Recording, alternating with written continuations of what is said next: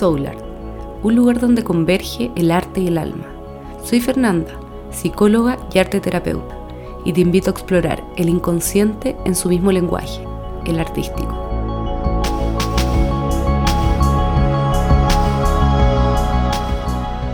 Bienvenidos a este nuevo episodio, el cuarto episodio, Arte y Psicodelia. Y lo más importante es que estamos con un invitado muy especial aquí. Él es Andrés Fuensalida, un gran amigo. Él es terapeuta de vidas pasadas. Bueno, nosotros nos conocimos en un viaje al Amazonas y tuvimos la oportunidad de estar juntos en una ceremonia de ayahuasca, que es un tema que se vincula a lo que vamos a hablar hoy. Hola, querida. Gracias por la invitación, gracias por permitirme estar en un espacio tuyo y compartirlo conmigo. Así que un honor y un placer estar contigo aquí a modo de introducción, este podcast, como les decía, se llama Arte y Psicodelia. Y quisiera que partiéramos hablando un poquito de qué es la psicodelia propiamente tal. Partiendo por la mm, etimología de la palabra, si la descomponemos es psico, que viene del griego psique, que significa alma, y delia, que significa manifiesto. Es decir, que se entiende la psicodelia como la manifestación, aparición del alma o como cuando el alma se muestra. Esta palabra siempre ha estado vinculada con las drogas alucinógenas y pareciera que el alma no tuviera nada que ver acá, en el sentido de que muchos vinculan las drogas alucinógenas como ser reventado, irresponsable. Para muchos no tiene nada que ver con una persona espiritual, cuando finalmente lo que venimos a hablar acá es que sí lo es, aquí vamos a contar nuestras experiencias también. Entonces, ¿cómo poder unir las sustancias alucinógenas que tienen directa relación con, la psicodelia con lo espiritual? No sé, Andrés, me gustaría escuchar como tu opinión, tus creencias respecto de esto. Uf, potente, pregunta. Yo hace muchos años comencé a experimentar eh, la psicodelia en búsqueda de algo que no sabía qué. Mm. Solo sabía que me llevaba a un lugar que algo buscaba a mi interior sin tener una dirección clara. Luego eh, me fui curtiendo, puliendo, fui afinando esta ruta, este camino con yoga. Mi, mi, mamá me metió a yoga como a los 14 años para desestresarme y no tenía idea qué era hacer yoga, solamente hacía postura y me relajaba. Luego eso fui incursionando y me di cuenta que estaba encontrando algo que estaba en mi interior, pero sin un fin. Luego cuando fui conociendo maestros o profundizando con ciertas personas que ya llevaban un camino recorrido un tanto más profundo en sus propias heridas y su propia búsqueda, me fui reflejando en ellos y en ellos, hasta un punto que rechacé lo que yo mismo había hecho anteriormente, que era exponerme y ofrendarme a plantas de poder o a drogas alucinógenas. No, no, no comparto mucho la palabra droga, pero entiendo muy bien lo que significa. Claro, sustancias Socialmente, etimológicamente hablando, droga no es algo malo, pero socialmente sí. Claro. atribuimos algo malo. Entonces, eh, luego con el, recorrido que fui incursionando en la espiritualidad, me di cuenta que las drogas eh, eran algo malo para mí en ese entonces. En ese entonces, ¿ya? Ya. Yeah. Hartas fluctuaciones, hartos cambios harto cambio de romper mis propios paradigmas. Entonces me di cuenta, tenía la opción de subir al piso 100 de un edificio, yo soy del edificio siempre hablando de mí, y podía subir en ascensor o podía subir paso a paso, escalón a escalón. Entonces vi ese símbolo del ascensor a ciertos momentos catárticos o de epifanía, de alucinaciones, variaciones y conexión con mi interior como psicodelia. Entonces de repente podía estar en el piso 1, ingería una sustancia estaba en el piso 7. Cuando no tenía un fin, cuando yo no tenía algo ritualístico, cuando no tenía ese respeto de qué realmente yo estaba ingiriendo y para qué, en ese entonces sí hubiese creído que estaba subiendo a tontas y a locas. Hoy abrazo esa oportunidad porque algo para mí totalmente sagrado, que inspira mucho respeto, no es, para mí no es una adicción como fumarse un cigarro todos los días, la gente que fuma, y que yo he fumado, ya no estoy fumando, o cuando tomas alcohol, porque cuando tú fumas y eres adicto al cigarro, tú no,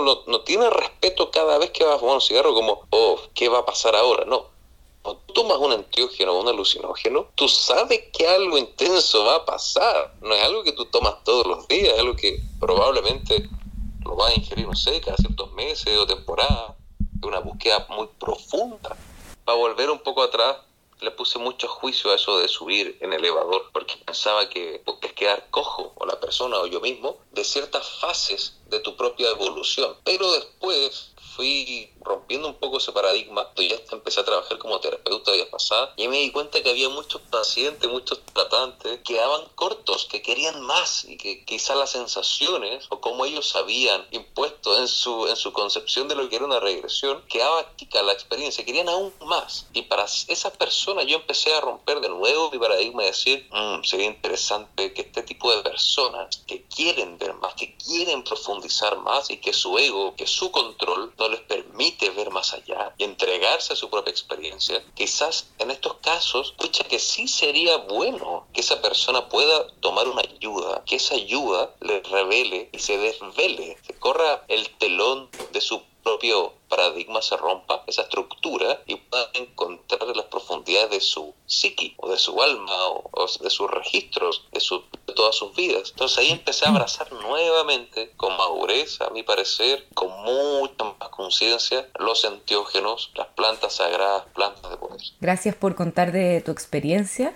Tú ahí decías que la, claro, la droga en general está socialmente, la palabra, vista, mal connotada, pero si dividimos a los alucinógenos, estas no generan una dependencia como otro tipo de sustancias, no generan esta adicción, que ahí se, se, nota una diferencia importante. Claro, hay, hay, personas que dicen que sí pueden generar, muy pocas personas, en la, en la tipología de personas que tienen un perfil de personalidad adictiva, pero es muy poco probable que tú quieras vivir todos tus días una experiencia tan profunda que te va a remover todo. Exactamente. Y van a haber momentos que sientes que te pasa un camión de emociones encima. Entonces, no es algo eh, como tomas una aspirina, es algo mucho más intenso y profundo. Entonces, claro, te abre un eh, poco la puerta a tu enfermedad. Exacto. O sea, no es como que la tapa, sino que, eh, te, claro, te abre la puerta y te muestra un poco todo lo que te, te está pasando adentro. Sí. Y ahí, ahí quería unirlo un poquito con con esta parte tal vez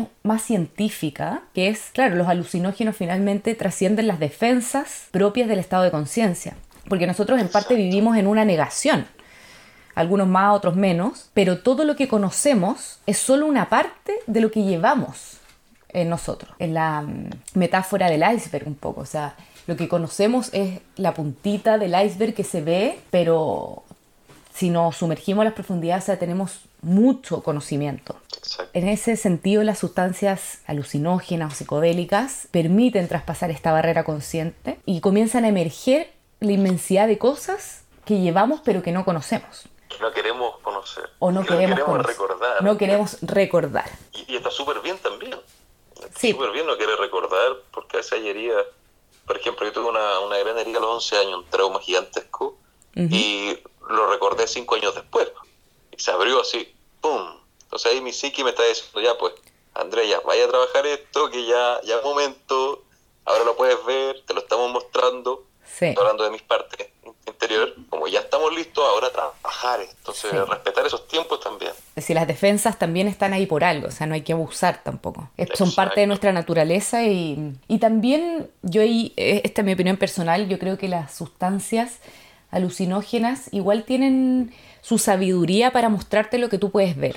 Porque desde un punto de vista científico eh, baja las defensas y te puedes encontrar con traumas muy grandes que te pueden dejar, digamos, inhabilitado, por así decirlo. Pero yo, yo creo, bueno, ante mi experiencia, yo creo que las sustancias alucinógenas, y aquí quiero después hablar un poquito de nuestra experiencia, la que tuvimos juntos también, me han mostrado lo que yo he podido ver. Pero también ahora recordando, eh, había un, pintor peruano, que él era chamán, y él decía, bueno, él pintaba sus visiones, eh, unos cuadros maravillosos, llenos de detalles espectaculares, y él decía que mm, la ayahuasca no es algo para todas las personas, en el sentido de que no todos están preparados en determinados momentos de su vida, yo creo que todos pueden llegar a estarlo, pero no todos están preparados para soportar el mundo espiritual porque también ahí se entiende el mundo espiritual como algo como, como muy mm, perfecto, lúdico. Y finalmente es así el mundo espiritual, pero parte del mundo espiritual también tiene en sumergirnos a nuestra profundidad y encontrar nuestras sombras, nuestros miedos, conocerlos, sentirlos. Entonces es una aventura finalmente el mundo espiritual. Sí, pues encontrarte con, con los demonios internos, con los monstruos más feos que pudimos haber imaginado y que estaban dentro de uno, no estaban afuera. Lo que ves afuera finalmente es una proyección de adentro. Y yo algo que contar, que algo que me enseñó un chamán brasileño, es que las plantas de poder son para todos, son para todos y todas. Sin embargo, ahí en el peto, no todos ni todas somos para las plantas de poder. ¿A qué voy con esto? Que hay tiempos, hay tiempos, hay personas que tiempos determinados los puede destruir su vida. Hay que ser muy sabio con ese llamado interno de decir, oye, siento la guatita, siento mi corazón, siento en alguna parte de mí que quiero probar esto, quiero hacer esto, pero me da miedo, pero igual lo quiero hacer, siento que, algo va, bueno me va a pasar. Y ese bueno puede ser intenso y feo ese, pero uno le da la atribución. Exactamente. Entonces, yo en mi caso era muy controlador todavía lo sigo siendo, es algo que es parte mía. Entonces, cuando estaba con plantas de poder, en un principio, eh, yo me sentía bastante a gusto y bastante afortunado también. Me sentí un poco afortunado en el sentido de, decir, wow, puedo tomar una dosis y no estoy como los demás. Los demás están todos como en su experiencia súper intensa y yo estoy súper bien parado. Eh, casi como para pararme y ayudarlos, como, oye, quiero ir al baño, ¿estás bien? Entonces, pero eso no era lo que yo buscaba realmente. Pero mi ego me decía, oye, qué, bien. Pero mi alma me decía, no, pues si tú estás acá, estás invirtiendo este tiempo y energía, es porque tú quieres vivir algo similar a lo que están viviendo los demás. Y mi ego diciéndome, no, pero quizás tú estás bien. Quizás está, todo bien, no hay nada que sacar. Pero ahí me, me, fui dando cuenta que, que no, pues ahí tenía mi, el control, me estaba jugando una mala jugada en este sentido mala porque no era lo que yo quería, no era lo que yo estaba buscando, no era mi propósito, no era mi fin.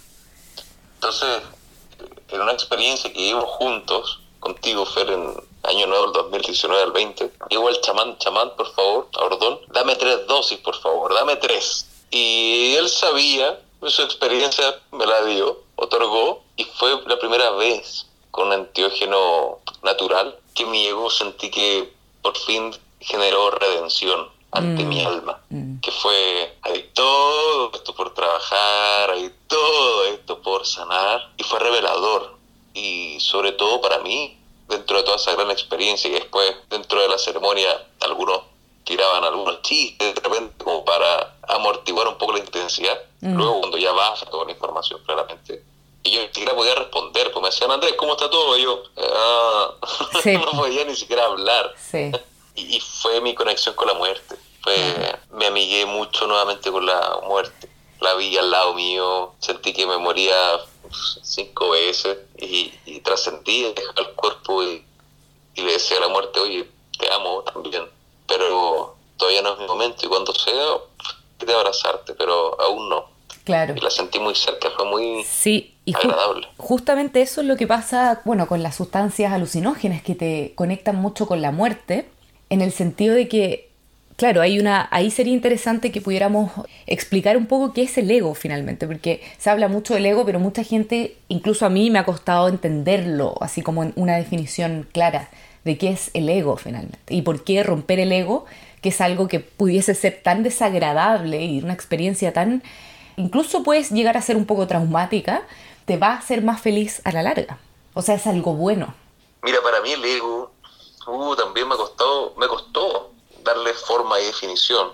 Una vez recuerdo que estaba en terapia, mi turno como paciente, y me preguntó la terapeuta, oye, ¿qué es para ti el ego? Yo, mm, eh, método de defensa, instinto animal, heredado a través de generaciones, en evolución, y estaba tratando de, de darle un poco de lógica y razón, pero hoy le adecuo algo un poco más suave, mucho más sutil.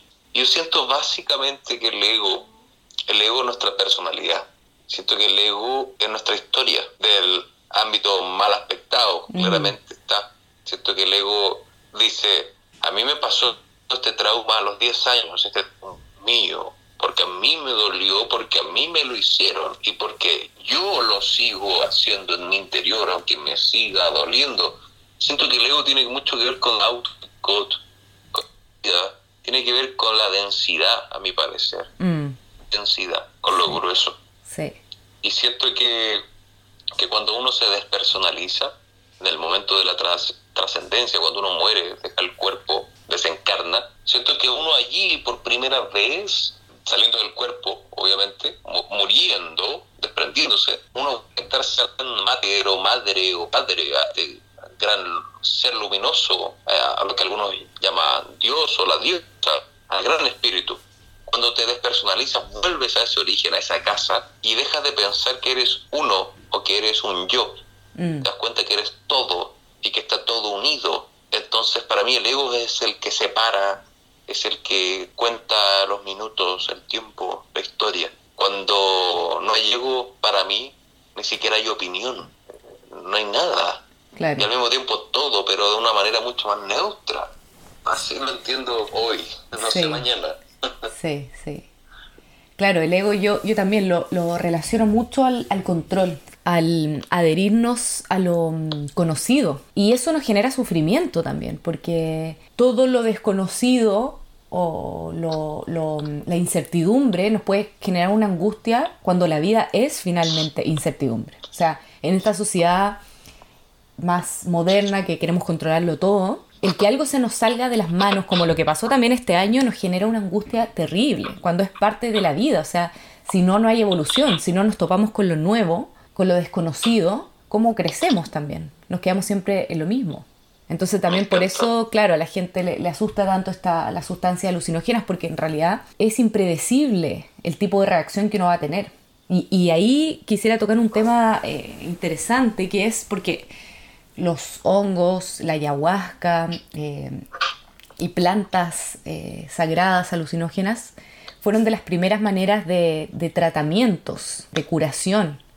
Y cómo actualmente, bueno, estos siguen vigentes, pero, pero la medicina los ha, los ha dejado de lado. Y es que, claro, calza mucho con, cómo nosotros vivimos en esta sociedad. O sea, la medicina quiere, eh, también se basa un poco en el control, en, en tener algo predecible, que hacer al ser humano un ser predecible. Y finalmente nadie nunca lo va a hacer porque todos somos únicos. Y claro, ahí se pierde un poco, yo siento que en esta sociedad ya se ha perdido la individualidad.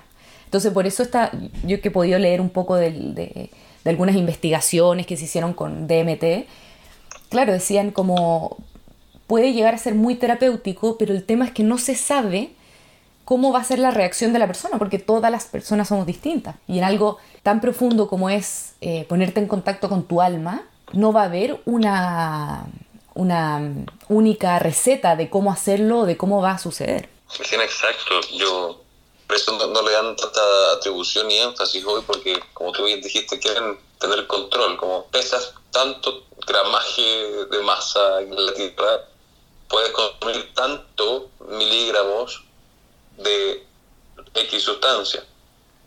Entonces es toda una fórmula exacta para, para la ciencia. el chamanismo nunca fue así, el chamanismo fue 100% intuitivo. Exactamente. Fue intuitivo a través de los ojos del médico, no sé, de ayahuasca, médico y ayahuascalero. O del chamanismo, desde algunos donde dicen que la cuna del chamanismo es en Siberia. Exactamente, sí. las plantas para mí eh, son la medicina, pues en la tierra está todo, está absolutamente todo. Y las grandes enfermedades vienen a raíz de lo que el hombre crea con sus manos, no viceversa. Las grandes poblaciones de, tribus, eh, incluso aquí los Sertan, Alacalufe, Yaganes, comienzan a morir cuando llegan los invasores de, Europa con enfermedades de allá. Entonces, eh, llegan con sus virus pero la gente acá está, en, la Patagonia están todos bien, bien sanos y perfectas condiciones. Sí. Entonces, la medicina está toda en la tierra. El tema es que uno a veces transforma eso en veneno. Uno es el, el, atacante de uno mismo. Y por esta necesidad también de, de control, volvemos al tema. Y, y claro, ahí también, porque esta, este es un tema bien controversial, o sea, Incluso aquí yo como psicóloga clínica me estoy exponiendo también a hablar de este tema y, con gusto. Cuestionando. Porque finalmente, o sea, yo dentro de mi lógica digo, de repente, claro, alguien me puede decir, ¿por qué ir a las plantas eh, tan remotas, antiguas, estos métodos tan antiguos? Como lo es la astrología, que es un tema que también quiero eh, tocar acá, a propósito de lo que estamos hablando, eh, si es que hoy en día hay tanto avance, hay tanta tecnología, ¿por qué tener que ir a una planta versus ir a un remedio que ya está hiper comprobado y, moderno? Pero es que finalmente el ser humano antiguamente no estaba bombardeado de datos, de información, como lo está hoy en día. Entonces su intuición era mucho más limpia. Entonces ahí me das mucha seguridad de lo que finalmente son las terapias más antiguas. Yo no las veo como retrógradas, sino todo lo contrario, eran más intuitivas. Eso se ha perdido mucho actualmente. Mira, nunca voy a cuando escuché a un médico eh, indio de Ayurveda cuando dijo, cuando se junte la medicina de Occidente con la medicina de Oriente, llegan las paces, se abracen y trabajen en conjunto, sin decir una es mejor que otra, trabajen en conjunto en pro para el paciente o tratante, este planeta va a cambiar, pero es lo mismo que las guerras, es como, no, esta es de verdad, la tuya no, no, esta sí, esta no, como los niños también. Mm. Entonces, si trabajáramos realmente todos en pro de, sería todo, totalmente distinto. Pero aún así, algo positivo, muy positivo, gracias a varios científicos, doctores en, en psiquiatría, doctores en química, gente que es bastante seca en lo que hace, han dado su vida todas personas ya, algunos ya han fallecido, que partieron todo esto en los años 60, 70 y que hoy ya están abriendo nuevamente la oportunidad en Estados Unidos, al menos en, distintos estados, a trabajar incluso en psicología con micología, que es con hongos, trabajar con marihuana, mm. con DMT. Entonces eso antes era impensado. Hoy se está dando la oportunidad de decir, ¿sabes qué? Esto no es eh, cocaína, esto no es eh, heroína, y en un estado de confort para el paciente, de resguardo, de contención, si se llevar a cabo una terapia que avance a pasos agigantados. Mm.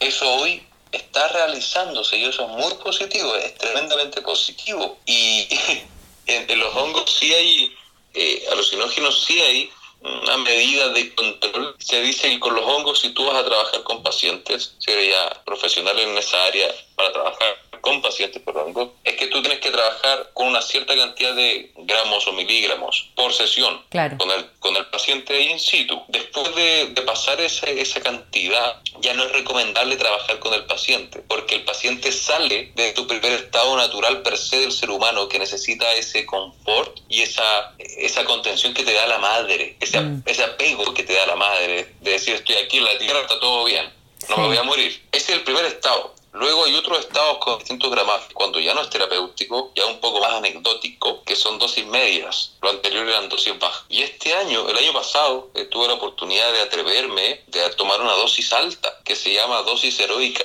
en hongos, y fue increíble. Sentí que ya estaba preparado para hacerlo y, y apareció Dios. Y cuando aparecía Dios, yo le nombraba el nombre que yo le otorgaba y se destruía. Le daba otro nombre, se destruía le daba otro nombre, se destruía, le daba otro nombre, se destruía. Fue intenso, intenso, Fer. Fue que me sentí como en pañales nuevamente, como todos esos nombres inexistentes, carentes de forma, y el único que le daba la forma era yo y este sistema de creencias. Fue, fue mágico vivir un viaje tan espiritual, tan poderoso y, arriba, para darle un poco sentido, Dios me decía, ¿sabes qué Andrés? Si comienzas a hacer nuevamente lo que estás haciendo, que es trabajar y trabajar y trabajar para los pacientes, te voy a traer de vuelta. Porque si no lo haces tú, lo está haciendo otro. Y si no lo quieres hacer tú, lo va a hacer otra persona. Como piezas eh, fundamentales que están cumpliendo un rol. Y yo fue como, eh, casi como, sí, tranquilo, sí, ya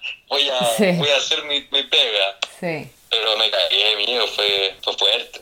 Sí, me imagino. No es recomendado para alguien que no tiene una experiencia. Claro, por eso ahí también hay que ir, claro, gradualmente introduciéndose en este mundo espiritual. Inmenso. Bueno, ahí quisiera mm, tocar un poco el tema de la astrología, porque me recordaste mucho al, arquetipo de Pisces. Y claro, que es el último signo de todos y que simboliza la unión con el todo. Los límites se salen y es un inconsciente colectivo, es el mar, es el océano, el inconsciente eterno. Y justamente en experiencias como la que tuvimos nosotros también en la selva, me imagino tú has tenido otras también, me dio la sensación de que todos éramos uno finalmente, porque además, claro, éramos un grupo que nos fuimos eh, a un lugar lejano, en la Amazonas, o sea, en donde quedó muy palpable que éramos un sistema, ya no éramos individuos, sino que, bueno, todos seguíamos siendo individuos, pero había una, una familia, había un, único individuo que éramos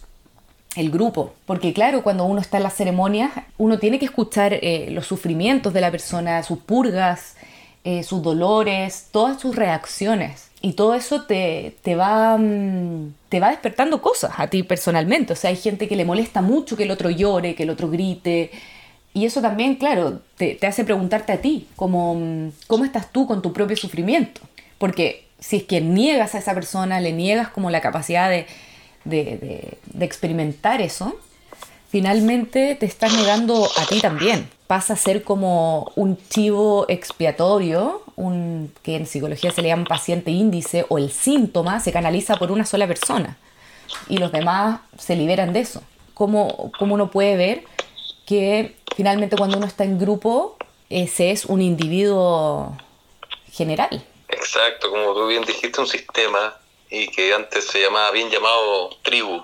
O sea, tu enfermedad, tu enfermedad no es tuya, no es tuya, es nuestra.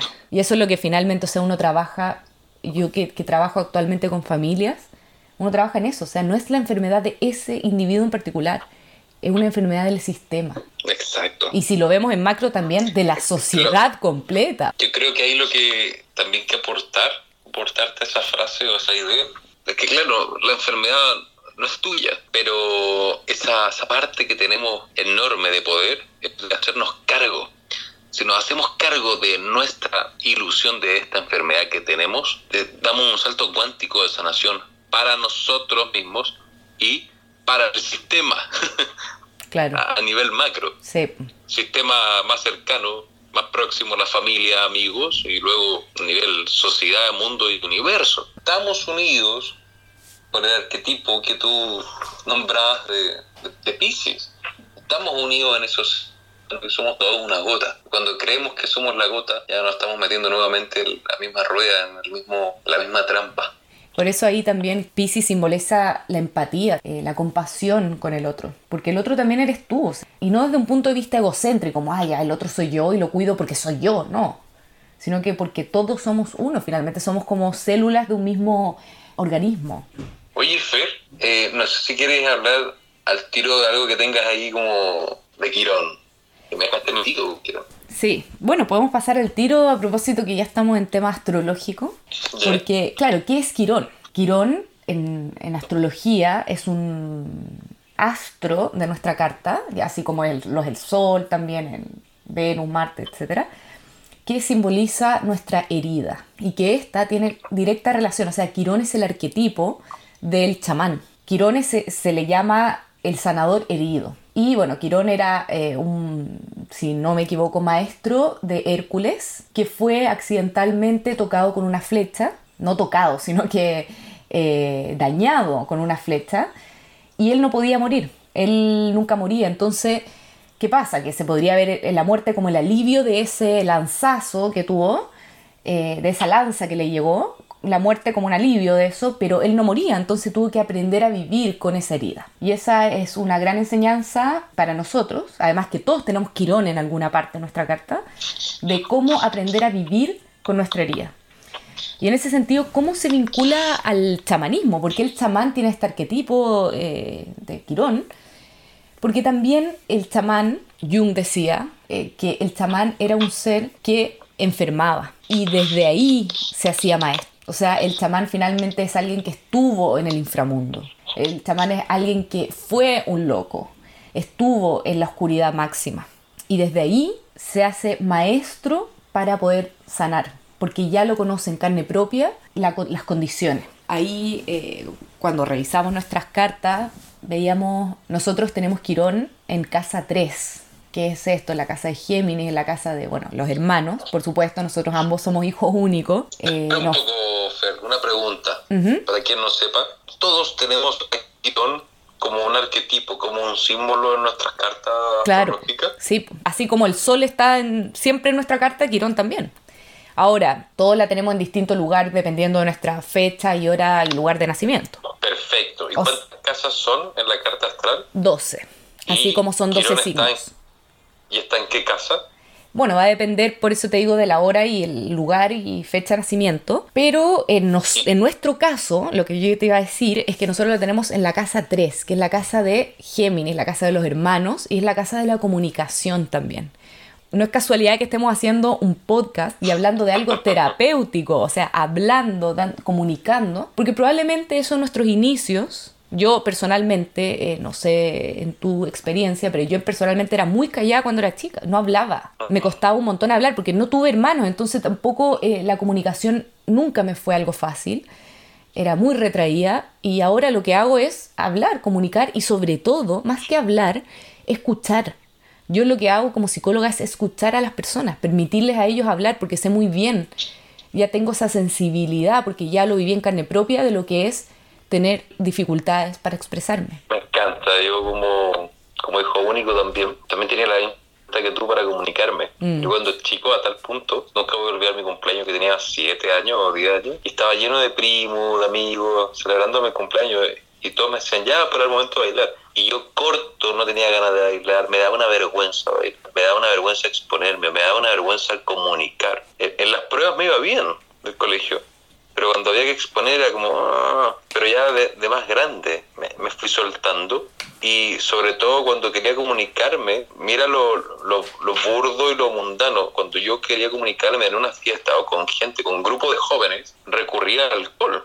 Era como, ah, voy a beber alcohol para poder darle un, un, un knockout a mi sistema nervioso central, reprimirlo, bajar la guardia y poder entrar a un círculo de comunicación o permitir que ellos ingresen al mío también, bajando esa guardia. A mí me costaba un montón relajarme, soltarme, entrar. Y todavía un poco, pero cada vez menos. Eh, lo he ido trabajando para poder ser yo y, abrirme. Sí. Pero tenemos esa sincronía también. Claro, y ahí, ahí es lindo esto de Quirón, que finalmente uno ve la herida o las debilidades, porque claro, es como el punto débil de la carta, como algo que hay que rezagarlo, como algo que hay que como ya no lo pesquemos y sigamos con las cualidades positivas que tengo, pero no, o sea, ahí hay un tesoro tremendo. O sea, si el chamán no hubiese vivido en carne propia todo lo que estas enfermedades, dolores son, finalmente no llegaría a ser el ser tan iluminado que es y poder ayudar a tantas personas. Entonces, más que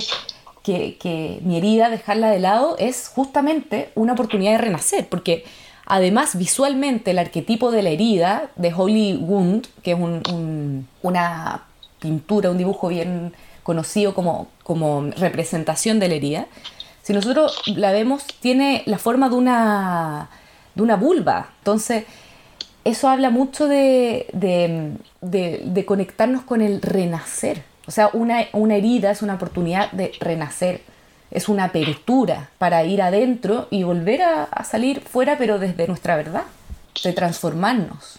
Mira, ¿quieres que te cuente algo? Tiene mucho que ver con Quirón, con este chamán interno de cada uno y con las heridas. E, es perfecto, con perfecta sincronía. Que tenga, que tú me digas que Quirón, que es este chamán, el sanador de la herida, que los dos, tú y yo, lo tenemos en la casa 3 de la comunicación.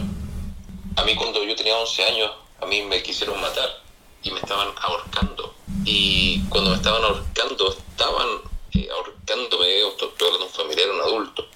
Y yo me llegué a orinar, eh, me descompuse, pues estaba perdiendo la vida, fue como esa etapa de redención. Y ese trauma lo tuve en cosecha. Entonces, tiene que ver mucho mi trauma de esa gran herida con la comunicación en mi chakra laringio, mm. en mi quinto chakra, que se llama bichuda chakra, el chakra de la comunicación. Y a mí a los 11 años ya me estaban bloqueando ese chakra Imagínate. hasta el punto de querer asfixiarme. Entonces, qué importante que, que sincronía eso, que esa gran herida, que fue la mm. gran herida de mi vida, haya sido justo ahí en la comunicación con, con Casa 3. Con la garganta, exactamente. Con la garganta.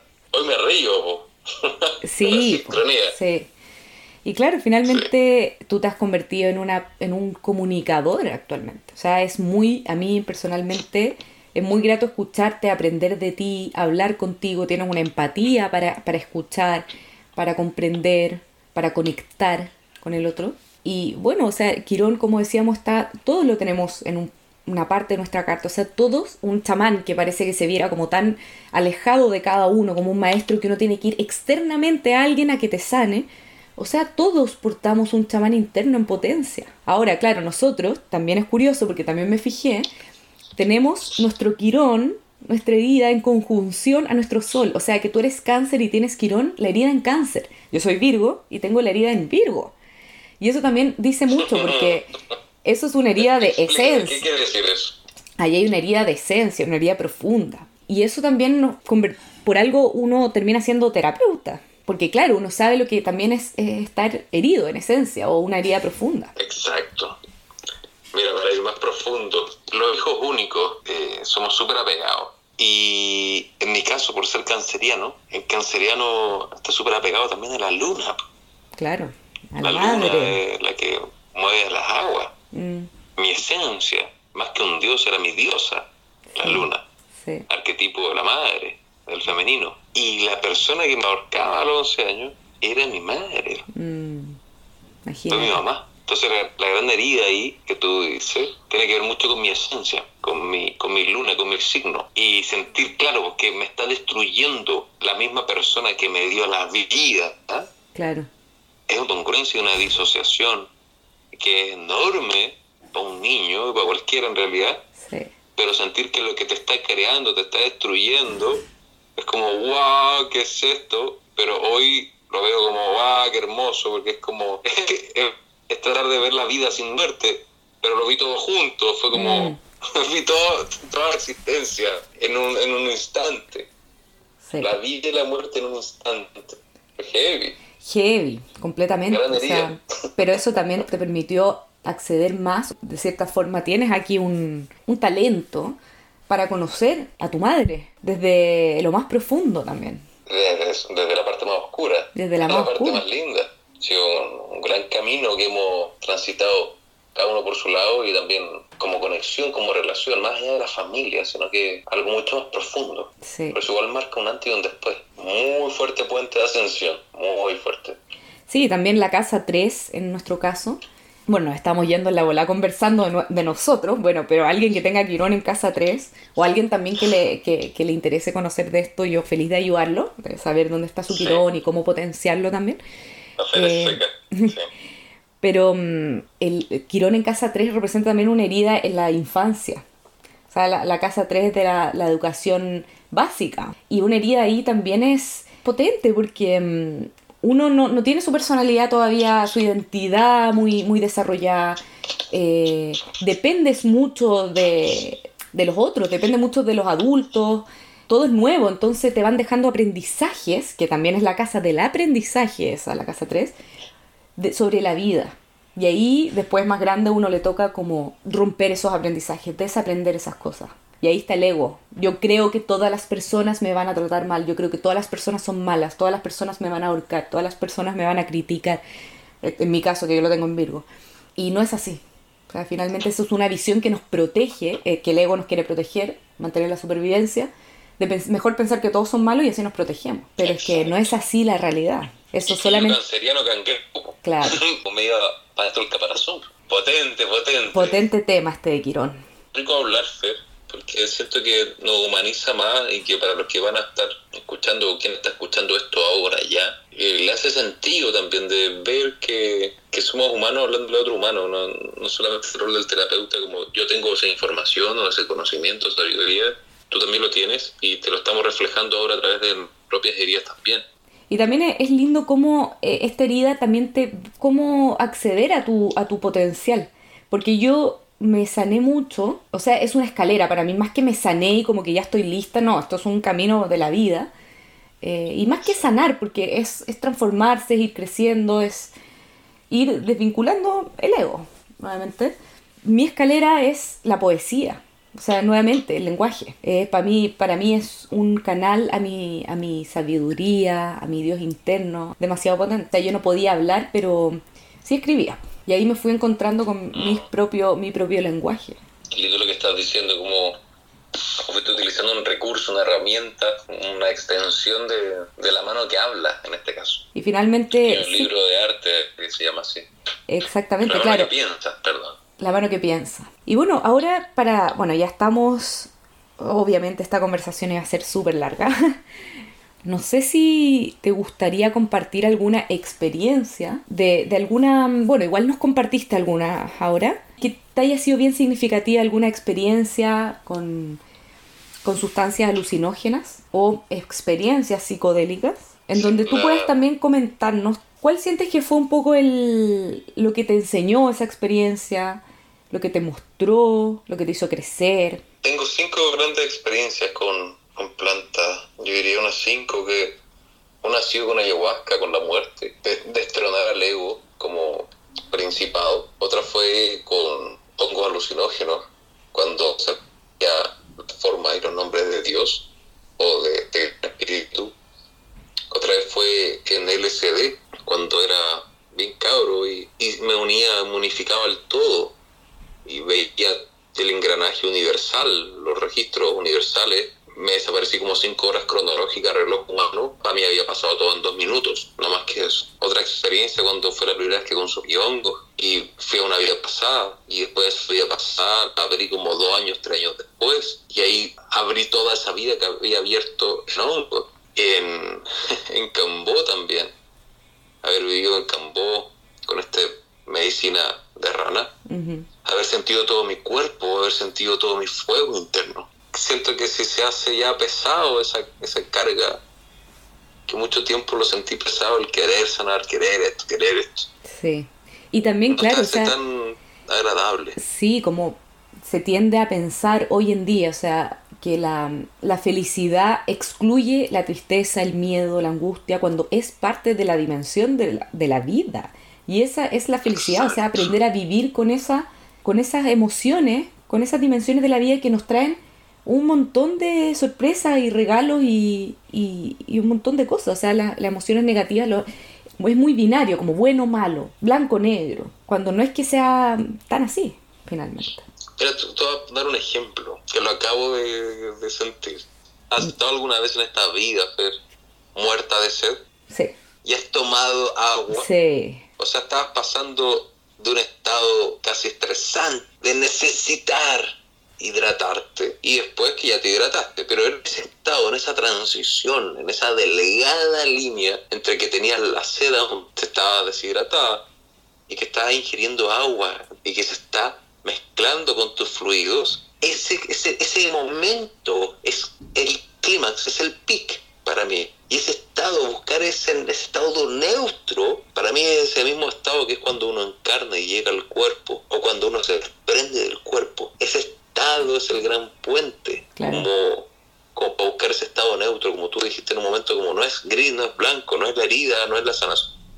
Es esa búsqueda, ese intermedio, ese equilibrio sí. que tanto nos cuesta como, como humanos, Mm. tener equilibrio. El equilibrio es todo. Bueno, yo dentro de, de, de experiencias eh, que viví con ayahuasca, me acuerdo que yo estaba como muy, yo soy muy, bueno, tú me conoces como estudiosa, me encanta estar aprendiendo cosas nuevas, leyendo, conociendo. Y finalmente, claro, yo decía, ¿por qué tener que conocerlo todo, saber todo? Eso es como muy ego, querer etiquetar todo, conocerlo todo.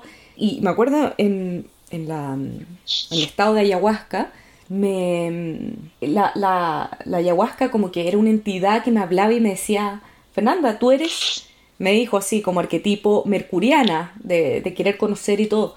Ve por ello, o sea, anda a explorar, porque yo quería ir a explorar a otros planetas en esta, en, el, en la variación en la que estaba, en el viaje en el que estaba, yo me, me iba a ir a otros planetas, pero dije, ¿quién soy yo para ir a intrometerme a otras dimensiones? La abuela, la ayahuasca, me, me dijo claramente, como tú eres curiosa, ve por ello, o sea, anda, es tu naturaleza. ¿Y fuiste? Y fue. ¡Wow! Sí. ¿Se puede contar? Sí, se puede contar, pero que tiene mucho detalle, no sé si da, tendría que, que estar mucho más rato acá. Pero claro, o sea, me permitió ver planetas que no eran como redondos como nosotros los conocemos, sino que tenían formas muy extrañas, de colores muy raros. Y a mí me agarró tarde igual el, el- la mareación, que se le llama cuando uno está en el estado de ayahuasca. Pero lo que sí me acuerdo es que al final, ya yo me fui a explorar, fui a, a a lugares que no están en tu o tal vez sí, en tu repertorio de memoria, como de cómo llegué a, ver algo así, si nunca lo había visto, digamos. Pero probablemente está en alguna parte de ti también. Y lo, al final lo que me, me llamó mucho, mucho la atención fue que yo eh, veía, tenía una, una, visión de árboles, de, de colores, con luces, colores así como pasteles y con vida, como que se movía, todo se movía. Y, era, era una, una, imagen muy, muy nítida de eso. Y como que sentí una, una conexión con la naturaleza demasiado grande. Me acuerdo cuando fui al baño, me levanté, fui al baño, abro la puerta de la, de la maloca para ir al baño y abrir la puerta fue como entrar a una discoteca de árboles.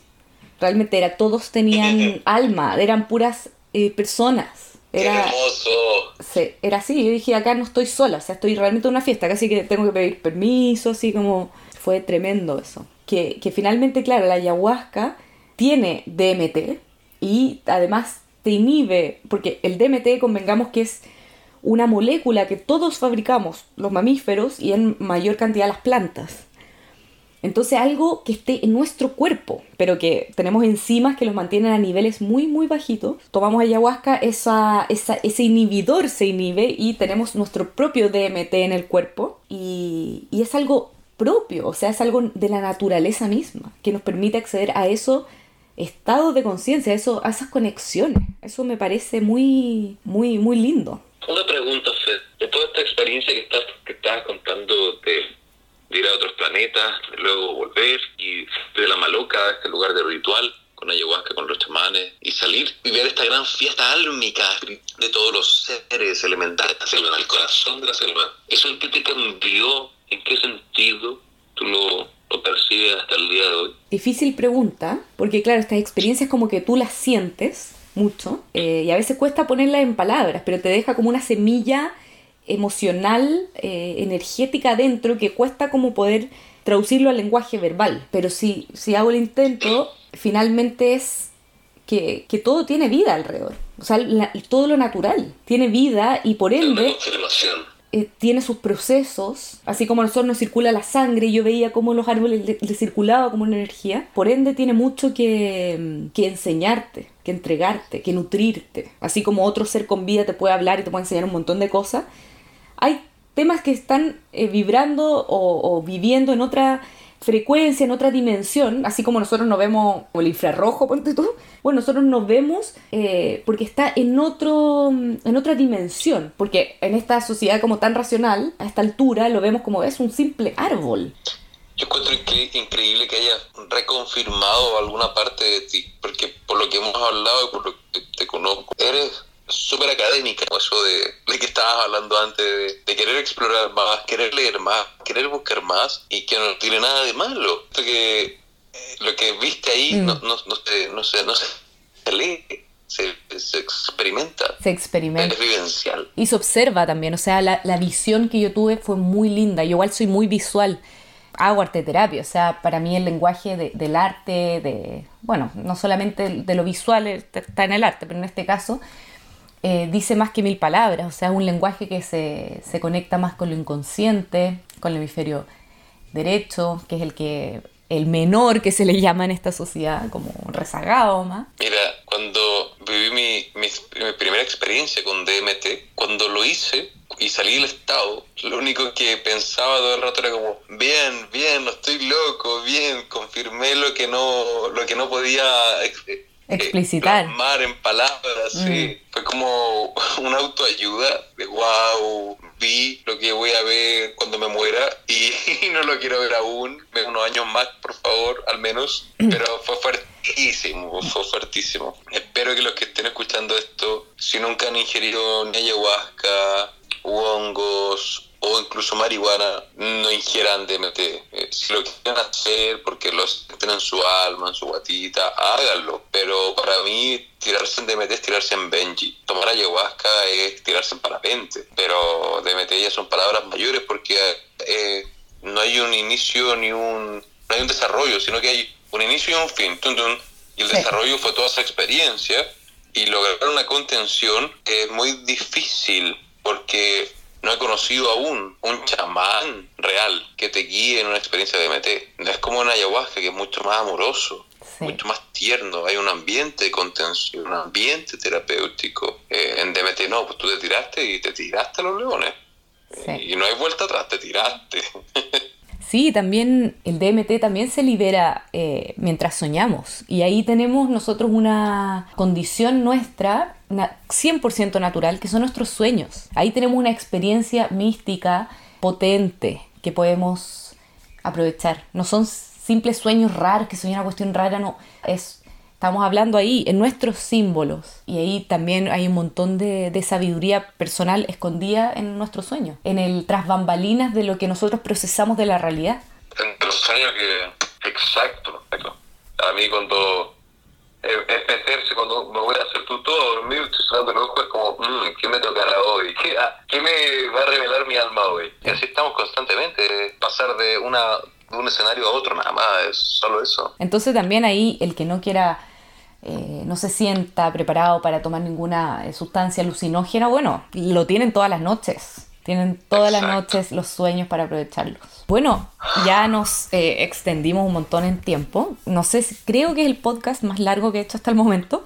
Así que, bueno, vámonos despidiendo. Finalmente, claro, quería ahí, se me quedó un tema pendiente, que la dimensión intelectual, como yo te decía, como por qué yo querer racionalizar todo, conocerlo todo, ser tan analítica, que es mi naturaleza. Finalmente la ayahuasca me dijo, oye, tú eres así, o sea, ve por ello. No connotarla nuevamente como algo bueno o malo, no binario, sino que como esta puede ser mi mente, incluso la mente, por algo tenemos mente, no es dejarla de lado, sino que es poder aprovecharla como el material, como el instrumento que es para nuestra evolución. Porque no se trata de que yo diga ya dejo de ser una persona intelectual, porque es mi naturaleza pero lo voy a empezar a explotar de manera lo más sabia posible. Porque también yo, yo, veo la carta como una guía muy importante en donde está la dimensión intelectual en la carta astral. Te habla de que está en, en la dimensión de la vida, entonces ¿por qué tener que dejarla de lado? Exacto, para mí son, son herramientas, todo esto que estamos hablando, todo, todo, todo, desde ayahuasca, carta astral, DMT, regresiones, vidas pasadas, terapia psicológica, terapia, son herramientas y para, para para que esta herramienta sea lo más eficiente en tu búsqueda, en tu propósito, va a ser cuánta entrega tú te vas a dar a ti mismo, hacia ti. Así es. También agradecido estar contigo, Fer, de que nos hayas juntado la planta y que estamos hoy. Aquí estamos. hoy acá. Sí, hablando por teléfono porque estamos, digamos, en, en lugares distintos. Yo aquí estoy en Pichilemu, tú estás en Viña, ¿o no? Sí, en Viña del Mar, estamos los dos en el litoral central. Conectándonos con el agüita, lo pisciano. Así que, mm, bueno, te agradezco nuevamente, André, un gusto hablar contigo siempre. De todas las veces que conversamos y nos vamos en esta volada, podríamos haberlas grabado todas, pero bueno, acá tuvimos la oportunidad de compartir este encuentro. Así que, bueno, no sé si quieres comentar algún perfil de Instagram o algo para gente que, te escuche y quiera contactarse contigo. Eh, sí, para si alguien se quiere contactar conmigo, tiene que ver algunos testimonios, si es que quiere, a través de mi página de Instagram, que es la que más ocupo, y que es arroba andrés salida guion bajo, o al mail terapia vida y alma arroba gmail.com tuve como epifanía en varias experiencias. Me decían, hasta que no te mueras, no vas a entender todo lo que quieres entender con tu cuerpo humano.